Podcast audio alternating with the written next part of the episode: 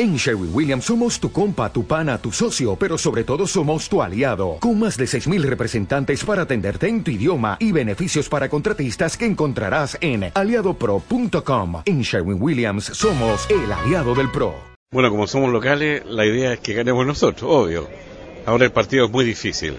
Va a ser un partido muy apretado, de, de mucha marca, y van a ver la estrategia de los dos técnicos, que son los dos de un altísimo nivel vamos a ver cómo ponen las, las, piezas en la cancha y cómo sea la, la estrategia de cada una. Claro, porque hasta el partido con Perú, Chile siempre era favorito, salía a buscar los partidos porque la condición de local y por el buen equipo que tiene lo, lo hacía ir al frente. Ahora, del otro lado está Argentina, está Messi, está Agüero, está Di María.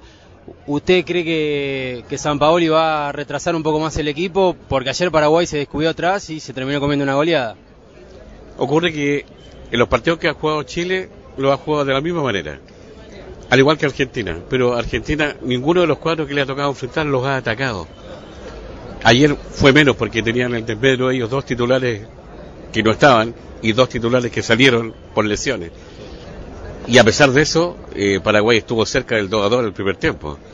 Y yo creo que la estrategia de Chile es atacar a Argentina. Ahí se les va a complicar a, a, a usted. Vamos a ver la final Chile-Argentina el sábado. Chile les gana, Chile 3-0 mañana, el sábado. Alexi Vidal y Sa Alexi Vidal y el, el Vargas. A ver, decime qué pensás de Messi. ¿Le, ¿Le, tienen un poco de miedo? ¿Lo van a controlar bien? ¿Cómo le van a marcar a, al 10 argentino? Alexi le tiene pura mala, pues si en el Barcelona, ¿quién hacía más? Alexis, pues, el Messi donde lo tienen así, lo tienen como así, como, como muy bacán, ¿cachai? No deja crecer al otro, pues Neymar tampoco crece en el Barcelona, Alexi tampoco. Va a ser un partido apretado, de mucha fricción y esperamos que gane Chile por un gol de diferencia que sea, cualquiera sea el resultado. Veo a la gente muy entusiasmada, muy ilusionada porque Chile tiene la chance de ganar su primera copa.